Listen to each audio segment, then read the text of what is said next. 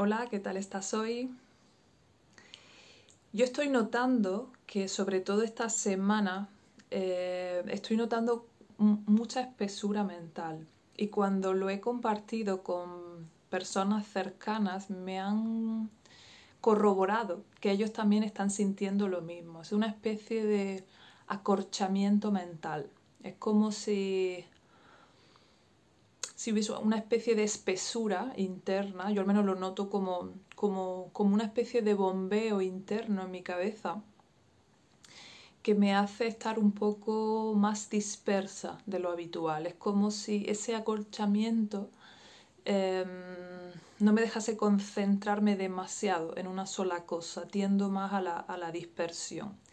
Este es uno de los mecanismos de defensa que, comentábamos otro día, que tiene que ver con, ese aislamiento, ¿no? con esa forma del cuerpo de protegernos ante las emociones que se están desarrollando. Cuanto más estemos sacando esas emociones, pues ese acorchamiento de nuestra mente va a bajar un poco, pero sería muy normal en esta situación que nos pasara, ya que estamos drenando muchísima energía toda esa energía de las emociones que estamos generando, las expresemos o no, desgastan el cuerpo. Y aunque parece que no estamos haciendo nada porque no estamos en movimiento, el, desgaste de las emociones es mucho más fuerte a veces que el del ejercicio físico. Así que no sé si también te está pasando a ti, ya he, indagado en varios lugares y parece ser uno de los, de los síntomas habituales. Estés trabajando o no en casa, Em, hay más dificultad para poder eh, concentrarse en las cosas. Por eso lo que sugeríamos el otro día es que si te propones a leer un libro, te propones hacer un curso online, te propones ciertas cosas y te das cuenta que tu cabeza no da de sí, entiende que esto está pasando como consecuencia de esta situación que estamos viviendo.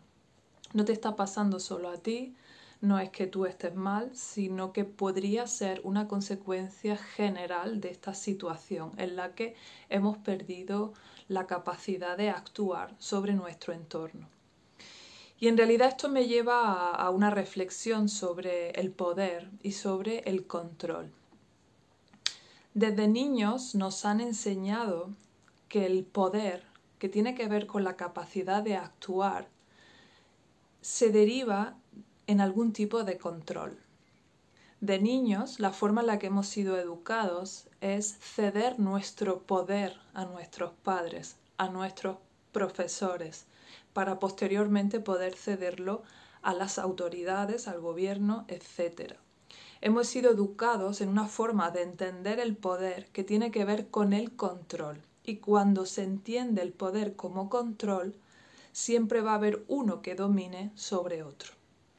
Esa es la versión que nos ha dado nuestro sistema y que sigue vigente.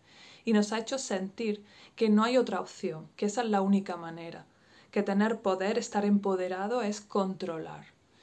¿Y qué pasa? Que cuando vamos a buscarnos a nosotros mismos, cuando decidimos empezar un aprendizaje como la meditación, por ejemplo, muchos vamos con esa idea. Quiero controlar, porque es lo que me han enseñado que es el empoderamiento tener el control de la situación. Y en este caso, si nos dirigimos hacia nosotros mismos, implicaría tener el control sobre nosotros mismos, es decir, poder controlar mis pensamientos, poder controlar mis emociones y poder controlar mi cuerpo.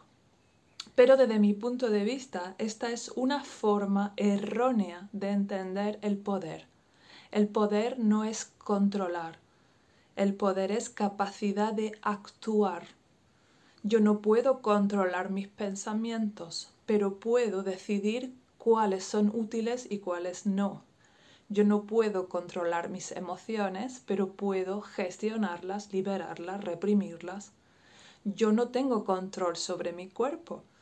Yo no controlo mi corazón, yo no controlo mi estómago, no controlo la producción de endorfinas, no la controlo. Yo, yo, tengo capacidad de actuar sobre mi cuerpo, puedo decidir dormir, comer, no comer, pero no puedo controlar. Entonces, esta es la primera idea a tener en cuenta. Tener el poder es importante para el ser humano. Tener algo de poder, especialmente tener el poder sobre nosotros mismos. Eso que ahora, bueno, está de moda como empoderamiento, es lo que nos da la autoestima, es lo que nos da la base de la confianza en nosotros mismos para poder enfrentarnos al mundo. Pero en mi opinión se confunde el poder con el control. Nunca vas a poder controlarte a ti misma, pero sí tienes la capacidad de actuar sobre todo eso que eres tú. Por eso la meditación guiada que os sugerí ayer, que, que grabé ayer, en algún momento de la meditación hablamos que el verdadero poder no es controlar tus pensamientos, no es que dejen de venir ideas sobre ciertas catástrofes, sino la capacidad de observar ese pensamiento y de tomar la decisión de aceptarlo o dejarlo pasar. No puedo controlar tener miedo en este momento, de hecho sería una reacción muy saludable dada la situación externa. Lo que sí puedo decidir es qué hago con ese miedo. Lo uso, lo gestiono, lo libero o lo reprimo, lo enmascaro, lo maquillo yo tengo la capacidad de actuar. Eso es lo que para mí significa el poder, tener la capacidad de acción sobre las cosas. Y cuando yo siento que puedo actuar sobre todo esto que me pasa dentro de mí, eso me da seguridad, me da confianza, me da autoestima. Y ese es el empoderamiento hacia el que yo eh, dirijo pues todos mis cursos, ¿no? Es decir, que la persona sea capaz primero de observarse, Primero, el aprendizaje de la meditación es la base. Hay que entrenar el músculo de la conciencia para que puedas ser capaz de observarte. Si no eres capaz de observarte, no podemos ir más allá, no podemos conocernos. Si no me puedo mirar al espejo, ¿cómo voy a saber quién soy? Entonces, primero tengo que poder observarme. Cuando me observo, empiezo a conocer lo que hay.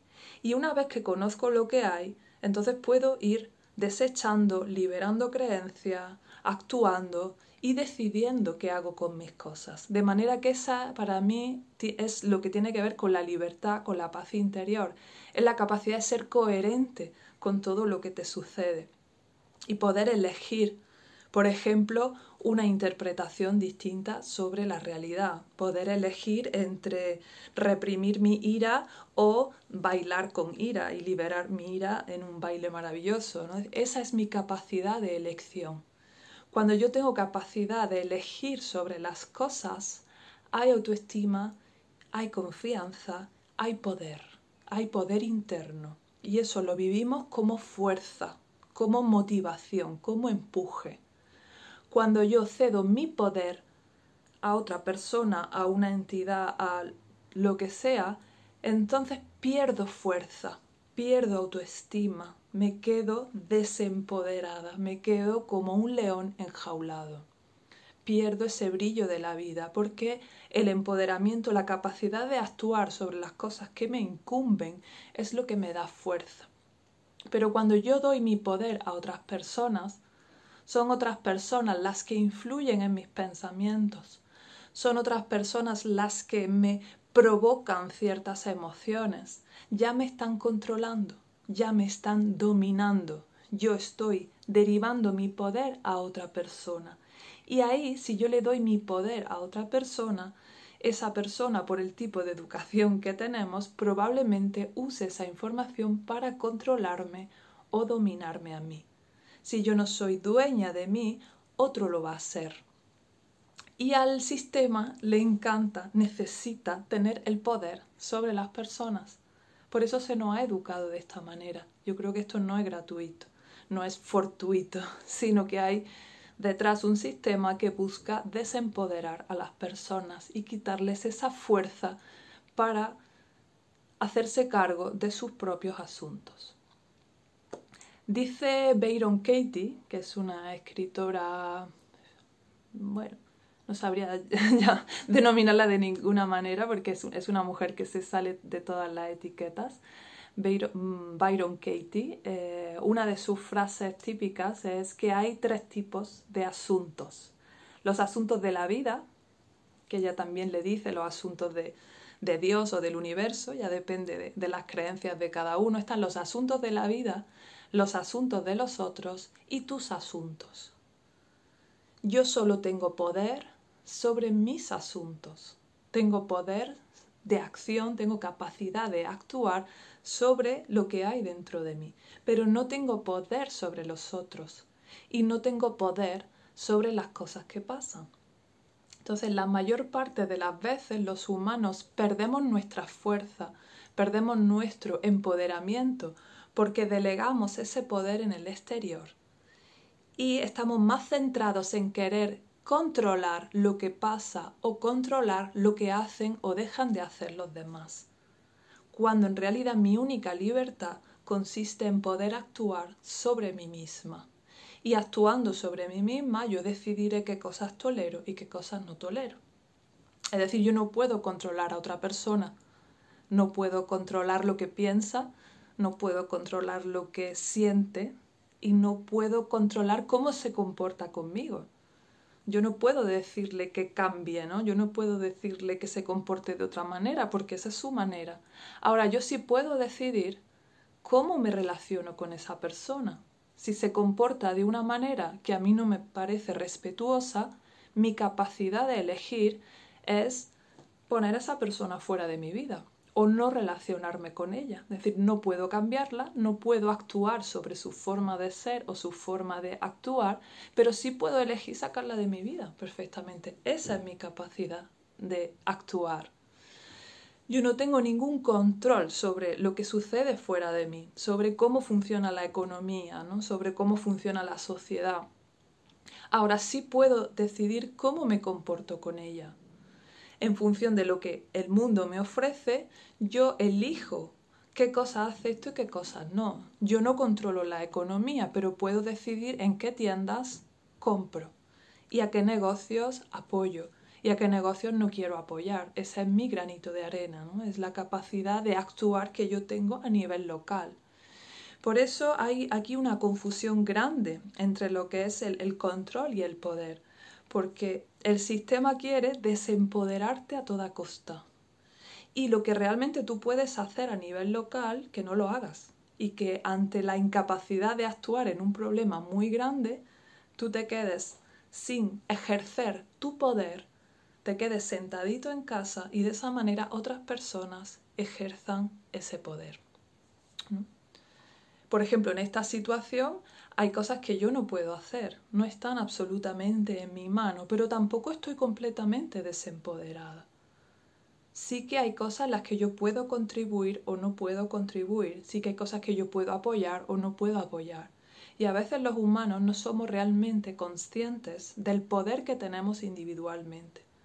Por eso ayer hablaba en el vídeo anterior de que de alguna manera esta sociedad tecnológica nos está desconectando a unos de otros, porque cuando estamos de forma individual, cuando estamos solos y no tenemos al grupo con nosotros, perdemos parte de nuestro poder, podemos, perdemos parte de nuestra fuerza. ¿De quién es asunto? ¿Es asunto de la vida? ¿Es asunto de la otra persona? ¿O realmente es mi asunto. Si es asunto de la vida, lo dejo pasar. Si es asunto del otro, lo dejo pasar. Si es asunto mío, elijo cómo actuar. Esa es la primera parte, ¿no? Estar preguntándonos constantemente, ¿esto es mi asunto?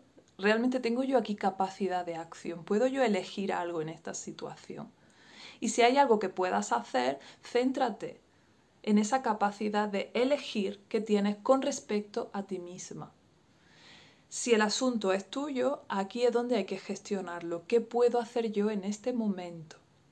Yo no, sé qué va a pasar con eh, la economía, pero ¿qué puedo hacer yo ahora, en este momento, para que mi economía eh, se sostenga ¿no? o se mantenga? ¿no? ¿Qué, ¿Qué, cosas sí puedo hacer en este momento? ¿no? Es como traer esa anticipación, esa previsión del futuro, que es parte del mecanismo natural de la mente, yo la traigo al presente. ¿Qué puedo hacer en este momento para resolver esa situación? Si hay algo que puedo hacer, lo hago. Y si no puedo hacerlo, es que no es asunto mío o no es asunto mío en este momento. Y entonces solo me quedará gestionar la emoción que eso me produce si hay algo que yo no puedo hacer en este momento, pues eso me va a generar miedo, incertidumbre, frustración. Entonces lo que sí está en mi poder es gestionar esas emociones. Entonces sobre lo único que tienes verdadero poder es sobre la capacidad de elegir qué pensamientos crees, qué haces con tus emociones y cómo te comportas, cómo actúas. Pero poder hacer esto requiere autoobservación, requiere autoconocimiento, requiere ser capaz de discernir qué hago cuando estoy experimentando cada una de estas tres cosas. De manera que el mundo se simplifica con esta idea. Ya no estoy pendiente de qué hacen los políticos, qué hacen el vecino, qué hace el otro sino que me centro en qué puedo hacer yo al respecto. Eso no quiere decir, como decía el otro día, quedarme pasiva ante las injusticias, justamente es todo lo contrario. Es decir, ¿qué puedo yo hacer desde mi capacidad de acción?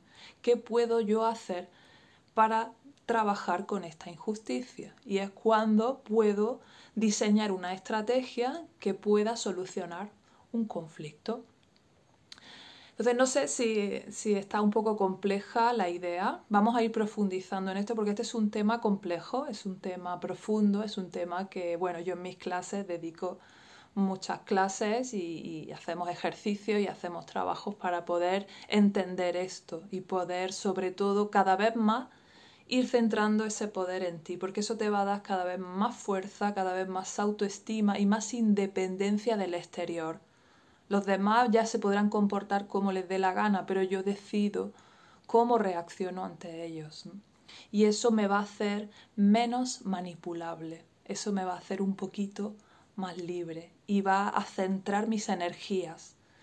Me quito de centrarme en las cosas sobre las que no tengo ningún poder y me centro en las cosas sobre las que realmente tengo poder.